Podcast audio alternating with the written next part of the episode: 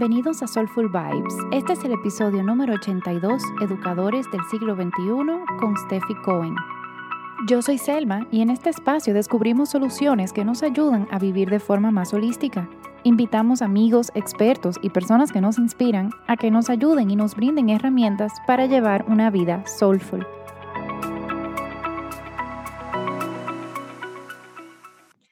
Muy bienvenidos a todos. Hoy tenemos a una invitada súper especial. Ella se llama Steffi Cohen. Ella es educadora del siglo XXI, especialista en aprendizaje por proyectos. Yo a Steffi la conocí súper random, empecé a seguir su cuenta y me encantó como su contenido de educación. Y bueno, por eso ella está aquí con nosotros. Bienvenida, Steffi. Selma, muchísimas gracias. Estoy muy emocionada de estar compartiendo contigo hoy. Y bueno, yo a mí me emociona mucho porque aunque yo hablo de ayurveda y todo eso, yo me considero también una educadora. Quizás no he tenido educación formal en educación, pero sí doy muchos cursos, muchos talleres y, en realidad tú eres la persona perfecta, creo yo, para hablarnos justo de eso en el día de hoy, de educación en el siglo XXI. Entonces, cuéntanos un poquito de, tu historia y cómo llegaste a esto. Mira, me, encanta la pregunta y, aprovecho además que con un poco de duda digas que te consideres educadora porque yo también te considero educadora. Te voy a contar un poquito de mi historia y cómo he llegado a ser educadora del siglo XXI y qué es la educación y quiénes creo que educan. Yo empecé mi carrera como promotora de emprendimiento.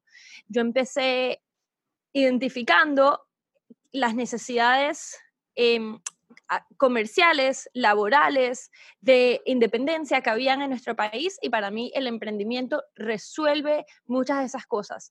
Yo pienso que a causa de deficiencias en el sistema educativo, las personas no están preparadas para trabajos ni siquiera para las necesidades laborales ni sociales de nuestra sociedad actual. Y pienso que el emprendimiento es educación que trasciende el salón de clase y le da a las personas el chance de muchas veces romper ciclos de pobreza. Un emprendedor, no importa si estudió o no estudió formalmente, si tú lanzas un negocio y tienes un producto que a la gente le guste, tienes un negocio y de ahí, a partir de tu emprendimiento, el legado que tú le dejas a tu familia es de una manera totalmente distinta. Entonces, un poquito con esa visión, empecé a promover emprendimiento y me dediqué a organizar eventos, a organizar talleres, empecé a enseñar en la USMA, una universidad, por cuatro años, tenía una columna en la prensa, em, terminé hasta teniendo un show de televisión. Para mí, empecé a educar a través de todos los formatos, todos los medios posibles y a todas las audiencias posibles. Pero me pasó que yo empecé educando a adultos y siempre pensaba, ay, sí estas habilidades emprendedoras lo hubieran aprendido un poco más jóvenes y entonces empecé a educar a nivel universitario y en la universidad también pensaba, imagínate que estos estudiantes hubieran aprendido estas habilidades emprendedoras un poquito más jóvenes y cuando empecé a considerar el espacio escolar, me dije a mí misma, creo que es hora que me eduque formalmente como una educadora quiero no solo a través de un framework de comunicación comunicar ideas, sino que realmente quiero que todo se aprenda a base de proyectos, a base de experiencias. ¿Cómo puedo lograr que la gente entienda lo que yo entiendo sin que yo se los diga, sino creando una experiencia y que ellos puedan pasar por eso y llegar a sus propias conclusiones? En ese momento decido cambiar de carrera mudarme a los Estados Unidos, me mudé a la ciudad de Boston y tuve el chance de hacer una maestría de tecnología, innovación en la educación en la Universidad de Harvard. En ese momento mi novio, que ahora es mi esposo, se mudó de San Francisco a Boston y desde entonces empezamos esta nueva fase de nuestra vida juntos, él en tecnología y yo en educación. Entonces, en estos últimos tres años, pues hice mi maestría y he trabajado los últimos dos años en una escuela totalmente a base de proyectos. Mi rol sigue siendo enseñar la clase de emprendimiento, pero mi rol principal es diseñar proyectos y experiencias de aprendizaje para maestros en sus clases. Y estos son maestros de cualquier materia, o sea, hacemos proyectos para la clase de historia, para la clase de ciencia, para la clase de español, para la clase de matemática, lo que tú quieras, todo se puede aprender a través de una experiencia activa y participativa. Y también mi rol es coachear a estos maestros, a estos educadores, a que lo hagan con un mindset de innovación, con un mindset de educación en el siglo XXI para que estemos siempre abiertos a explorar nuevas tecnologías, a incorporar nuevas prácticas, a irnos retando un poquito más.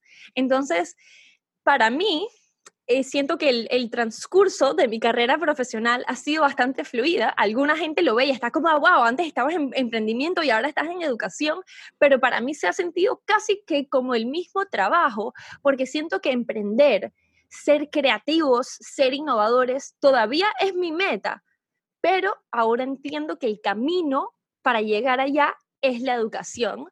Y siento que es la educación de muchos aspectos, porque hay educadores formales como maestros de escuela, profesores universitarios, hay educadores informales, personas que enseñan en las redes, y hay educadores lo que se conoce como no formales, que ofrecen estructuras educativas solo que fuera del sistema formal. Entonces tú, por ejemplo, serías una educadora de educación continua en la categoría de no formal porque enseñas de manera estructurada. Incluso a veces enseñas en las redes también, así que hay un poquito de todo.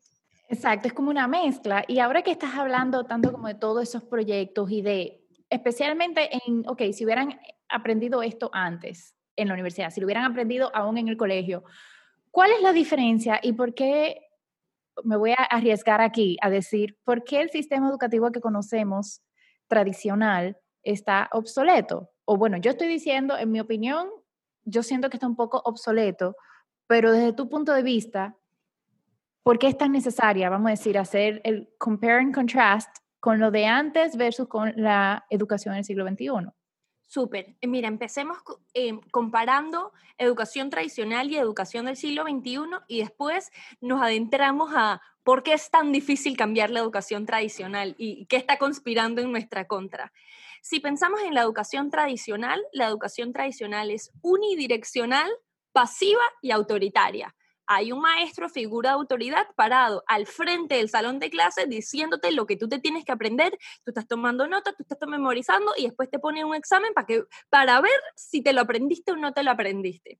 En la educación del siglo XXI no es unidireccional, hay conversación, hay diálogo entre el maestro y el estudiante, incluso se abre la oportunidad de que el maestro le pregunte al estudiante de este tema que tenemos que aprender, biología, digamos que es un tema interesante que todo el mundo hay que aprenderlo.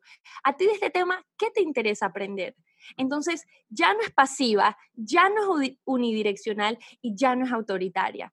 La educación tradicional, por ejemplo, en la misma línea, esto es totalmente em, lineal solo hay una ruta y todos los estudiantes tienen que pasar por esa ruta.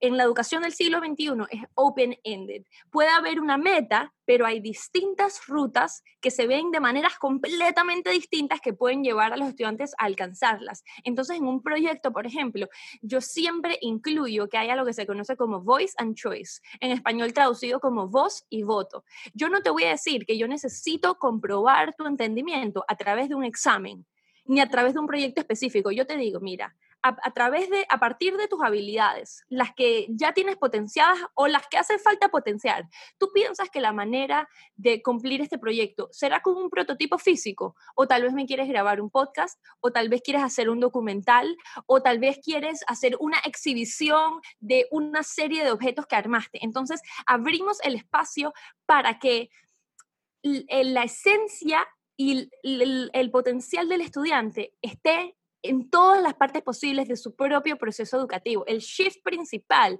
es un, es un mindset shift, es un shift de mentalidad donde pasamos de ser los educadores el centro del aprendizaje a enfocarnos en el estudiante. Y ese es el shift principal, porque no es lo que nosotros queremos enseñar, es lo que la gente quiere aprender, cómo lo quieren aprender y cómo tenemos que apoyarlos a ellos para que ellos lo aprendan. Pero es muy fácil hablar de esto, digamos, si yo te dijera los cinco pilares de la educación del siglo XXI, es tener un mindset de innovación aplicado a la educación, es trabajar con un enfoque en el estudiante, es enseñar para que los estudiantes aprendan al hacer, es em, adoptar un rol de maestro como facilitador y es tener evaluación equitativa que pueda entender y reconocer el proceso y el progreso del estudiante y suena muy bonito, pero ¿por qué la educación del siglo XXI no es la que vemos en todas partes? Porque el sistema educativo es completamente complejo. Tiene demasiados actores. Hay una parte legal, hay ministerios de educación que aprueban o desaprueban. Hay, una parte, hay unos roles administrativos, gente que siente que, que tiene que velar por la dirección comercial Em, y de visión del, de la escuela. Está la parte de los maestros, que muchas veces no reciben la capacitación necesaria para ser ni desear ser educadores del siglo XXI. Tenemos a los mismos estudiantes, tenemos a los padres de familia. Entonces, entre la discusión y el diálogo entre todos estos actores, se ha hecho muy difícil que se logre escalar el proyecto de educación del siglo XXI. Y, eso como lo estás diciendo, y, o sea, en lo que estabas hablando, yo me estaba acordando de una, una tarea, un proyecto que me pusieron en el colegio hace varios años, eh, un poquito más que una década, y, y, es increíble como yo todavía me acuerdo de ese proyecto. Y teníamos que hacer un E True Hollywood Story, tipo documental, de un escritor, y a mí me tocó Virginia Woolf. O sea, y yo recuerdo tan claramente todavía todo lo que aprendí por, por haber hecho ese documental. Y fue un proyecto y ese era el examen final. Y honestamente, ahora como lo estás diciendo, o sea, antes de, de, cada examen, yo en Dominicana se llama, se le dice embotellarse, que es cuando tú lees las cosas como que te las aprende, pero no te las aprende. O sea, es como que que te las memorizas para el examen, se te, las memorizas más tarde. Exactamente, exactamente. Y eso eran muchas cosas que, que yo hacía. Y, y, hay, y de verdad que, que me, me, me, cuestiono yo misma al momento de yo tener mis hijos, especialmente por toda la educación continua que yo he tenido que hacer aún después de grande, que, e, en qué tipo de colegio lo voy a poner. ¿Qué, ¿Qué, yo voy a poder hacer de, por ejemplo, si, si los hijos que yo tengo, vamos a decir, uno es muy artista, otro es muy atlético, otro sí es muy analítico, o sea, ¿cómo voy a poder eh, llevarlo a una educación que no lo frustre? Porque yo también siento que, que hay, viene mucha frustración de la educación que actualmente conocemos y de esa frustración entonces viene la educación continua, que en realidad es como el enfoque del, del, del podcast de hoy, tanto como a lo que nos están escuchando que son ¿Cómo fue que tú dijiste? Bueno, tú me habías comentado en, en, en, la llamada que tuvimos antes de grabar el podcast de emprendedores educadores y también sí. a los que reciben todos eh, esos cursos. Entonces, quizás podemos adentrarnos un poquito en eso de, de los que nos están escuchando, empezando por los emprendedores educadores o educadores emprendedores y después vemos la otra cara de la moneda, que son sí. los que los reciben. Mira, si quieres te cuento, yo uso, yo uso esta, estas frases, emprendedores, educadores, para referirme a personas como tú, por ejemplo. Eres emprendedora y tu educación es tu servicio y es tu producto. Entonces tú eres una emprendedora educadora, pero hay educadores que son emprendedores porque dentro del sistema formal están emprendiendo todo el tiempo nuevas prácticas. Eh, pero pienso que los emprendedores además especialmente los que tenemos emprendimientos conscientes a través de los cuales queremos eh, eh, enseñar ideas nuevas, prácticas nuevas, hábitos nuevos, sea a través de nuestros productos o de nuestros servicios o de nuestra comunicación. De alguna manera estamos educando. Entonces, he, logrado cada vez más ver cómo la educación emprendimiento es como en este juego constante. La educación necesita mucho emprendimiento y el emprendimiento también necesita mucha educación para avanzar nuestras misiones. Claro, y, bueno, yo quiero hacerte un ejemplo de algo, bueno, yo tuve la consulta, los que me están escuchando, yo tuve una consulta de, con una asesoría de, con Steffi de cómo yo puedo mejorar la experiencia del Soulful Method. Eh, la tuve la semana pasada y la semana pasada fue la semana 5 del primer grupo de Soulful Method y, y aprovecho y te cuento ahora mismo, o sea, yo implementé simplemente una, una de las recomendaciones que tú me habías dado, que era, yo presentaba el esquema de la mente y preguntaba, ¿cuál era tu percepción anterior y cómo cambió ahora, luego de esto? Y fue la clase donde más interacción hubo y me encantó porque hubo un momento que yo sentí eso mismo que tú habías dicho, yo me retiraba, yo no estaba participando tanto y eran entre ellas todas el grupo apoyándose y conversando y discutiendo y dándose consejos. Y fue algo, o sea, fue solamente un solo consejo que cambió completamente la dinámica del grupo y yo siento que hasta las unió más como grupo y fue, o sea, fue increíble un cambio tan pequeño que si me imagino cuando uno empieza a implementar todos los otros cambios, bueno, cuando yo lo implemente en el Soulful Method también te, te, te contaré y les contaré a todos mi experiencia, pero e, es, diferente y, y eso que una de las pilares que había dicho, no solo que es autoritario, sino que el profesor como facilitador significa que no es el protagonista, sino que es un supporting role. Así es, en verdad estoy demasiado emocionada que me cuentes eso. Estoy demasiado emocionada porque uno como educador en el mindset tradicional tiene miedo. La, la, barrera, un obstáculo para pasar de lo tradicional a la educación siglo XXI es un miedo de que si uno no provee el contenido, no hay valor para los estudiantes. Pero si uno se pudiera relajar con esta verdad de la vida, y la verdad es que la gente solo aprende haciendo algo, sea discutiendo, sea reflexionando, sea armando un proyecto, si uno se puede relajar con esa verdad, uno estaría un poquito más tranquilo de pasar a ese supporting role. Eso en inglés tiene, sabes que en inglés hay miles de términos para todo. Dice que hay que pasar de ser el sage on the stage a ser el guide on the side. Y, yo siempre digo ese consejo sin juicio, porque yo cuando era promotora de emprendimiento era 100% sage on the stage. Yo, mi entrenamiento era de teatro, mi entrenamiento era cómo tener el mejor performance. Yo quería que a través de mi energía la gente se emocionara y yo los mandaba a pararse, a hacer puños al aire. Era un show, yo tenía un show montado. Y yo me pregunté, ¿era eso una experiencia educativa? Y la respuesta era no.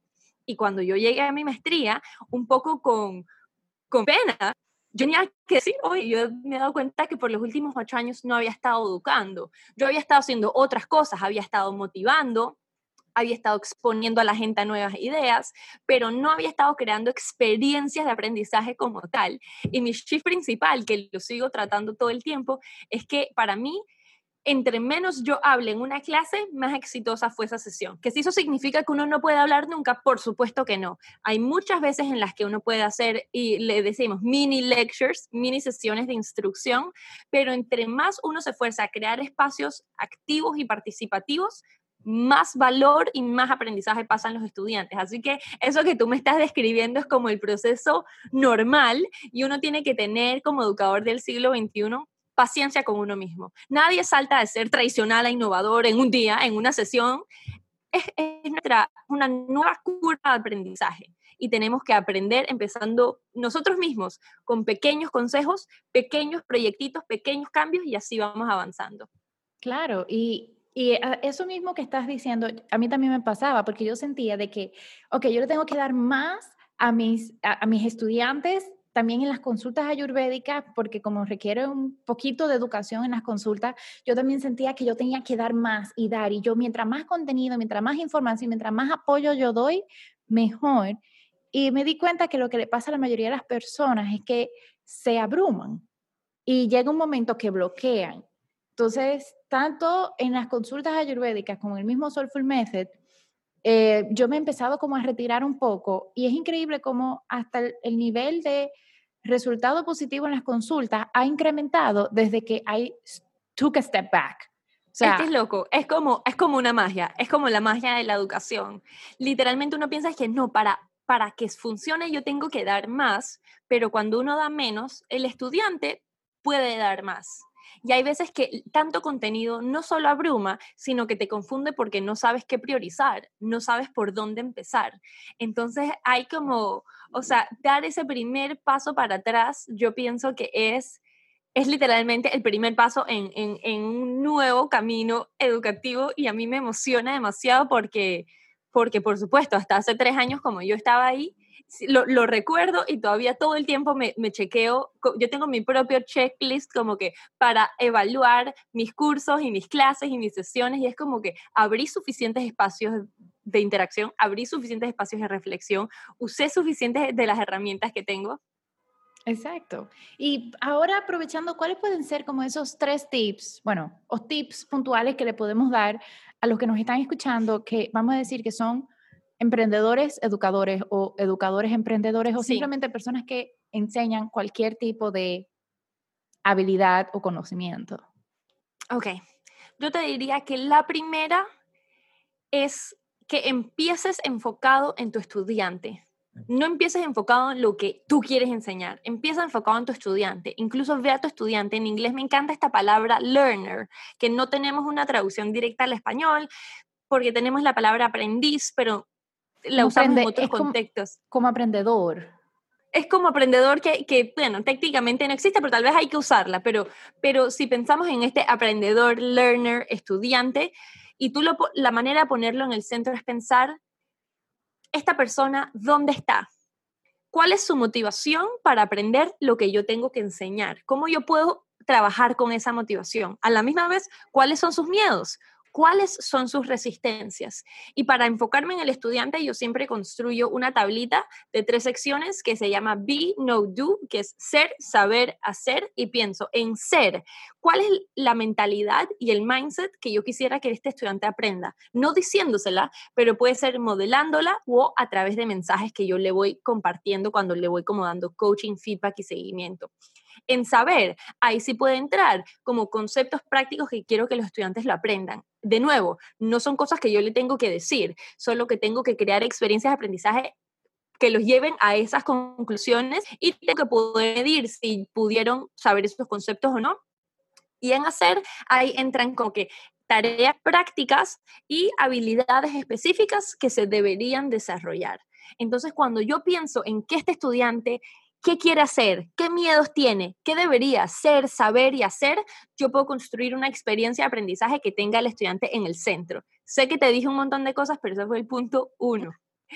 El punto dos es que tenemos que, como dijimos, em, echarnos para atrás porque el contenido no es lo que vale. Esto es, es que es muy difícil. Además, tengo a todos los los em, estrategas de mercadeo digital en mi contra, poniendo en redes sociales, haciendo el inception de que contenido es rey y por ¿saben por qué? ¿Por qué no reina? De que el contenido reina, que el contenido reina, pero en la educación el contenido no reina. El contenido no es donde está el valor en la educación. En la educación lo, donde está el valor es en la experiencia. Entonces, si nos vemos como diseñador y como facilitador, podemos poner ahí en el centro el estudiante con su propio proceso, en su propia experiencia. Y yo diría que la tercera parte, que es el último pilar de la educación del siglo XXI, es evaluación constante, feedback constante una de las dificultades más grandes de estudiantes a todo nivel, educación formal y educación continua también, es poder lograr acción independiente y sostenida una vez se acaba el curso. Porque mientras que está el curso muy bonito, seguí, hice todas las tareas, hice toda la práctica, se acabó el curso, dejé de hacerlo. Y la manera de lograr acción independiente y sostenida es que demos evaluación y feedback constante hasta que llega un punto que le volteamos la tortilla al estudiante y le, y le decimos, si yo te diera feedback en este momento, pensando en todo el feedback que te he venido dando, ¿tú qué feedback te darías a ti mismo? Y los vamos entrenando a que ellos autoevalúen su trabajo para que puedan seguirlo haciendo de manera independiente y sostenida cuando ya no estemos frente a ellos. Wow, ese último está súper valioso y me atrevo a decir que es como el más retador, porque yo misma estoy pensando, que, ok, ¿cómo yo voy a hacer eso con Soulful Method para que todo el mundo dentro de un año todavía siga implementando lo que aprendieron en el curso? Y, y ahora vamos a, al otro lado de la moneda. Vamos a las personas que están aprendiendo, que tienen esa educación continua. ¿Qué, o sea, cómo pueden empezar a identificar quiénes pueden ser esos educadores del siglo XXI. Y, efectivamente, porque, y esto lo digo full por experiencia, o sea, yo he comprado cursos que, sí yo siento que me han funcionado montones, y lo voy a decir aquí, o sea, el B-School de Marie Forleo tiene poca interacción, pero ella tiene, los cursos de ella son, cada módulo son videos de cinco minutos y unos worksheets como de 10 páginas, pero esos worksheets son vacíos. Es una pregunta, página en blanco para que tú respondas. Y yo siento que ha sido uno de los pocos cursos que yo digo, ok, le saqué provecho, lo pude implementar y cada vez que tengo una duda, I can go back to it. Pero eso ha sido uno de los menores. Hay, hay otros, bueno, y toda mi educación en yoga y ayurveda yo siento que también ha sido muy, eh, muy práctica, pero hay tantos cursos que yo he tomado que, que están ahí pues cogiendo polvo. Los deja ahí y pierde la plata y lo tienes que hasta que parar de pensar para no sentir culpa de que perdiste la plata. Es loquísimo. Mira, yo me inscribí en el curso de Marie Forleo, no creo que llegue al módulo 2. Entonces me atrevo a decir que el B-School de Marie Forleo no es educación del siglo XXI. Creo que tiene mucho contenido de valor, pero creo que se necesita motivación extraordinaria para completarlo. Entonces, si un curso depende de la motivación extraordinaria de sus estudiantes, no está tan bien diseñado y es difícil que sea del siglo XXI. O sea, como que de Entonces, repente a mí me fue bien porque yo sí tenía la motivación, bueno, es un curso muy caro. O sea, muy caro. caro. Yo no sé si de repente esa era mi motivación, porque yo dije, estoy pagando. La, la plata, la, plata es una motivación. Yo te tengo que confesar que yo apenas emprendí a los 23 años, ese fue el primer curso que pagué. O sea, digamos, mi capital semilla de emprendimiento lo invertí en el curso de Marifolio. O sea, yo tuve pesadillas con haber perdido ese dinero como por tres años. Oh my God. Y, y sé ahora, reconozco que es porque si bien tiene mucho contenido de valor, es muy difícil, o sea, depende de la motivación de tu estudiante, solo de la motivación de tu estudiante para que complete tu curso, es, o sea, es, como dice mi papá, rifa time. Algunos sí, algunos no. Hay un 50-50 chance. Y, si, la, la, verdad es que si, si tenemos una misión educativa, no lo queremos que sea un 50-50 chance. Queremos que la mayor cantidad de gente aprenda lo que, lo que queríamos enseñar. Claro. Entonces, e, es, muy loco y sí tengo, sí tengo algunas recomendaciones. Por ejemplo, y, y, creo que me encanta, o sea, me encanta esta pregunta en este momento, ¿por qué? Porque los hábitos de consumidor como un consumidor para aprender acaban de cambiar en tiempos de COVID. La gente tenía mucha más resistencia a aprender online y preferían no aprender o solo aprender las cosas que lograban ser presenciales, pero en COVID ahora todo es virtual, así que hay mucha más gente volcándose al, al todo el mundo ahorita está aprendiendo de manera virtual. Entonces, creo que es importante saber algunos red flags o consejitos para saber qué cursos escoger. Red flag número uno, te dicen que tiene horas de video. Cuando tú, tú leas horas de video, tú sal. Si te dicen, por ejemplo, que hay 80 workbooks, tú sal. Eso es una persona que ha construido mucho contenido que tú no vas a poder consumir. Entonces es, es tanto un sueño, un sueño y una fantasía del educador como del estudiante que con 60 horas de video y 80 workbooks ahí va a ocurrir aprendizaje. Eso no es cierto. Dos, si no hay componentes interactivos, a menos que tengas una motivación extraordinaria, los chances son que no lo vas a aplicar. Em, tres, y esto a lo positivo, hay cursos donde logras ver al educador en sesiones en vivo, donde logras hacer preguntas, donde incluso hay algunos, hay algunos cursos online que tienen muchas personas y te toca un facilitador y tienes tú como tu pequeño cohort o grupo de 20 o 30 personas. Cualquier, cualquier señal de que tú vas a poder interactuar con un ser humano es una señal de que hay que estar buscando.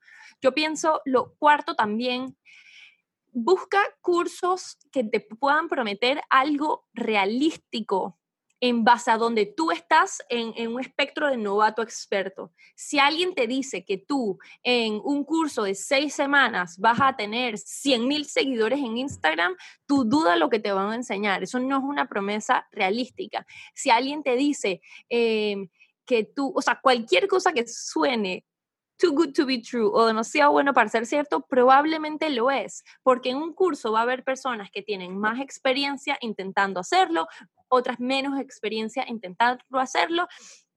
Entonces, una, un curso solo puede ser una parte de tu curva de aprendizaje. Puede ser que te muestre cuál es la curva de aprendizaje, puede ser que a través del curso entiendas dónde estás y te dé herramientas em, y técnicas para adentrarte, pero ningún curso te puede prometer algo demasiado bueno para, para ser cierto. Y lo otro son aquí y, sé que me la he pasado diciendo como cosas que el maestro tiene que hacer y también hay cosas que el estudiante tiene que hacer, porque para que haya aprendizaje es como un meeting halfway there. Hay que encontrarse a la mitad. Es un compromiso tanto del educador como del estudiante. Cosas que el estudiante puede hacer, escoger cursos para los cuales tenga un propósito relevante, eso va a solidificar su motivación. Em, tratar de no estudiar demasiadas cosas a la vez, no podemos estirar nuestro cerebro en tantas direcciones. Creo que tenemos que crear espacios de práctica, tenemos que decir, a esta hora y en este espacio, yo siempre me conecto a mi curso. Y asimismo creo que hay como espacios de práctica mentales. Uno y me encantó que, que, al inicio de tus sesiones de Zoom pones como que inhala, exhala y prepárate para este momento. Tu espacio de práctica también incluye tu espacio mental. ¿Qué tan conectado puedes estar con lo que va a suceder y quitar distracciones de celular, no estar pensando en el resto de las cosas del día y realmente conectarte y participar activamente en tu espacio de práctica. Hay gente que se quiere conectar a las sesiones de Zoom y estar disque sin video, en mute, disque chateando al lado. Ahí es la eso te puedes autoengañar y eso puede crear la ilusión de que te conectaste a la clase, pero para que tú aprendas tienes que hacer trabajo activo y para hacer trabajo activo tienes que estar ahí también. Claro, claro. Y yo sí siento que eso hace la diferencia entre, eh, entre aprender y no aprender. Yo tengo una amiga, bueno, Virginia, que ya ha estado en el podcast, ella dice que, que su papá le dice María Cursito. Yo creo que yo soy también otra María Cursito. Y ya yo me di cuenta que los cursos en los que yo digo, ok, me voy a sentar, estoy con mi cuaderno, estoy escribiendo, yo lo realmente lo, lo, absorbo y, y, inmediatamente voy pensando, por lo menos así funciona mi cabeza, ok, ¿cuándo yo puedo aplicar esto? ¿Cómo yo lo puedo aplicar? A medida que me lo van enseñando. Pero esa es mi mente. Yo entiendo que la mente de todo el mundo es un poco diferente. Pero ahí yo me doy cuenta, ok, lo estoy absorbiendo.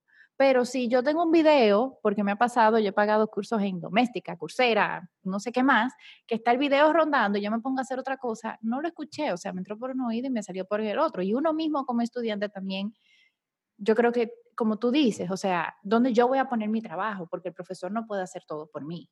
Sí, eso dicho, sí, sí debería haber un componente de diseño de la experiencia que para que el proceso pase siempre complementado con una parte práctica. En lo que tú me describes ahorita, tú estás tomando la iniciativa de pensar cómo lo puedo aplicar.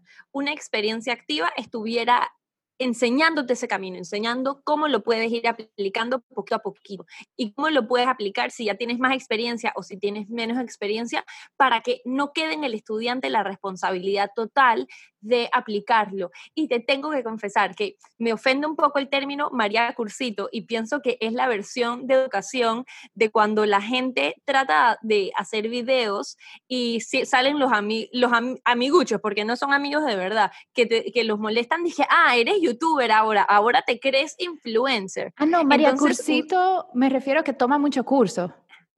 No que hace mucho curso. Ah, yo pensé que, que, era que hacía. No, no, no, no, no. no. No, no, que toma mucho curso, que se inscribe en todos los cursos. Ah, igual, ¿sabes qué?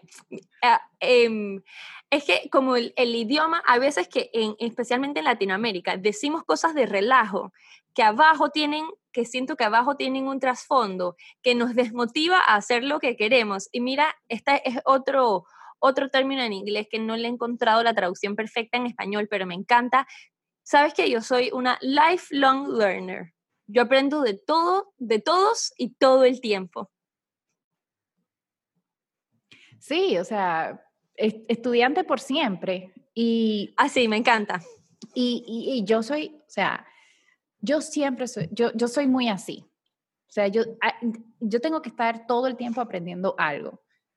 Y, y yo creo que también es importante o sea, y toda mi experiencia lo estoy hablando de mi experiencia. O sea, los tips que estoy dando es mi experiencia tomando cursos, mi, mi, mi experiencia estudiando y, y, en realidad como que el éxito que yo he tenido aprendiendo Ayurveda, porque para mí ha sido un shift completamente en cuanto al aprendizaje. Y claro, Ayurveda es muy práctico. O sea, Ayurveda es, ok, tú estás aprendiendo esto, pero si tú no lo haces, tú realmente no vas a poder transmitírselo a tu estudiante.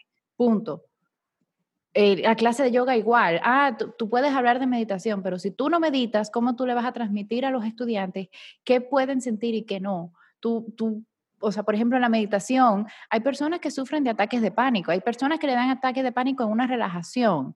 Entonces, si tú nunca has experimentado nada de eso, tú no vas a saber tampoco cómo enseñarlo. Y para mí yo siento que ha sido como un shift, o sea, ahí fue que yo empecé a observar la diferencia en la educación tradicional que conocemos versus otros tipos de educación, yo dije, ok, si yo hubiera tenido este tipo de educación en el colegio, hubiera sido tan diferente. Y ahora también me voy con, o sea, espérate, ya hablamos de los tips, ya hablamos, ok, para ir cerrando, perdón que me fui ahí por un momentico, ya para ir cerrando, o sea, yo creo que este ha sido un, un, episodio bien ilustrativo y, eye-opening de, de lo que está pasando hoy en día y de quizás como estudiante ser un poquito más juicioso al momento de elegir cómo va a invertir su tiempo y su dinero en un curso y como maestro o profesor o educador ser, ser más consciente del diseño de las clases que uno hace. Entonces, una pregunta que siempre le hacemos a todos nuestros invitados y que, bueno, tú no te quedas afuera, ¿cuáles son esas tres cosas que tú haces en tu vida para tener un estilo de vida soulful? Eh, me, encanta esta, me encanta esta pregunta. Y, y, te voy a decir que creo que esas tres cosas han cambiado, así que te voy a decir las tres cosas que he estado haciendo durante esta pandemia y esta cuarentena que, que le han agregado a mi vida. Uno, em, he salido a caminar con mucha frecuencia. Em, tengo la oportunidad, como estamos en los Estados Unidos, tenemos la oportunidad de salir a caminar, vivimos cerca de un bike path, em, así que me he sentido como una niña de las películas de los años 80, como que me monto en mi bicicleta y veo hasta dónde llego, y especialmente en un momento donde tenemos que quedarnos en casa, donde no interactuamos casi con nadie más, ese escape como que y estar conectada a la naturaleza para mí me ha agregado demasiado como que a mi vida. Lo segundo, y ha sido uno de los dos cursos que he tomado en la cuarentena, empecé a meditar en el Mindful Journey de, Jacob de Panamá Despierta. Ha sido demasiado nice yo misma pasar por ese mindset shift de, ah, yo no puedo meditar, mi mente está demasiado busy, estoy demasiado intranquila, tengo demasiado en la mente, no puedo meditar, a, en verdad meditar es fortalecer un músculo, es fortalecer el músculo de mi mente y ha sido totalmente maravilloso empezar mis días habiendo participado de una meditación en grupo y, en momentos mi meditación sola. Em, y lo tercero, y, me encanta esta palabra, o sea, que este término que tú usas de, de ser soulful, en verdad para mí, yo, yo tenía dos años en los que no había posteado nada en Instagram. Yo me mudé a Boston, yo dejé de postear porque yo quería estar como que completamente conectada con mi proceso de convertirme en educadora y, poder hacerlo sin tener fotos que probar, sin tener que probarle nada a nadie. Y, y me había dado miedo volver a compartir en redes, porque antes compartía full de emprendimiento, pasar a compartir de educación, sentir que a nadie le iba a interesar, em, sentir de que la gente iba a estar aburrido, de que las cosas de educación son aburridas, y le ha agregado soul totalmente a mi vida, poder abrirme, expresarme, compartir mis ideas, compartir mi trabajo y conectar con otros educadores desde este nuevo ángulo. Siento que eh, me siento completamente realizada en, e, en, este momento y en este aspecto. No, esos son tres tips. El de caminar a la naturaleza es algo que yo hago aquí en Panamá. O sea, yo solamente puedo salir, aquí en Panamá se puede salir solo tres horas a la semana, seis horas a la semana en total. Eh, y, una, y tres horas de esas son, yo me voy al parque y camino en el parque. Eh, y es súper valioso lo de Mindful Journey quiero decir aquí que el Soulful Husband hizo el curso de Mindful Journey también y él sigue meditando solo. Él tiene sus meditaciones guiadas, a veces usa Calm y él lo sigue haciendo. Y, y sí, cuando uno hace lo que uno, cuando uno hace lo que uno le apasiona, como que la energía positiva simplemente se va regando. Y mil gracias, Tefi. Antes de irnos, sí te quería preguntar si puedes compartir un poco de tus servicios que tú ofreces, dónde la gente te puede encontrar y cómo se pueden comunicar contigo. Súper, mira, para mí ha sido un placer compartir contigo eh, en esta sesión y poder conversar de estos temas que sabemos que a las dos nos apasionan como educadoras. Me pueden encontrar en Instagram, arroba Steffi Cohen, eh, Steffi con F y con Y, o sea, S-T-E-F-Y Cohen. Em, en este momento he estado empezando a trabajar con educadores. Esta semana estoy a punto de lanzar un bootcamp para ser educador del siglo XXI. Es un bootcamp porque es, un curso intenso de tres semanas, totalmente activo, a través del cual quiero modelar cómo se ve una experiencia online del siglo XXI para ayudar a educadores, tanto de escuela como universidad, educadores online e incluso padres y madres homeschoolers a poder trabajar con con estas herramientas de educación del siglo XXI y poder superar los retos educativos que ahorita todos estamos sintiendo. Y voy a estar ofreciendo diagnósticos de cursos online y consultorías para educadores que quieran innovar en su práctica. Me encantaría hacer su apoyo en ese proceso. Pues muchísimas gracias, Tefi. Y señores, yo tomé una consultoría con ella y realmente lo recomiendo 100%. Así que si tienes un curso online, si tienes si eres educador, por favor, habla con Steffi, porque de verdad que los tips que ella da, además de ser súper valiosos, son muy fáciles de aplicar y, y, se ven los resultados inmediatamente. A ti que me estás escuchando, te quiero dar muchas gracias por escuchar, valga la redundancia. Si nos estás escuchando en Spotify, por favor, dale follow para que te pueda salir también en tu dashboard cada vez que tengamos un episodio nuevo.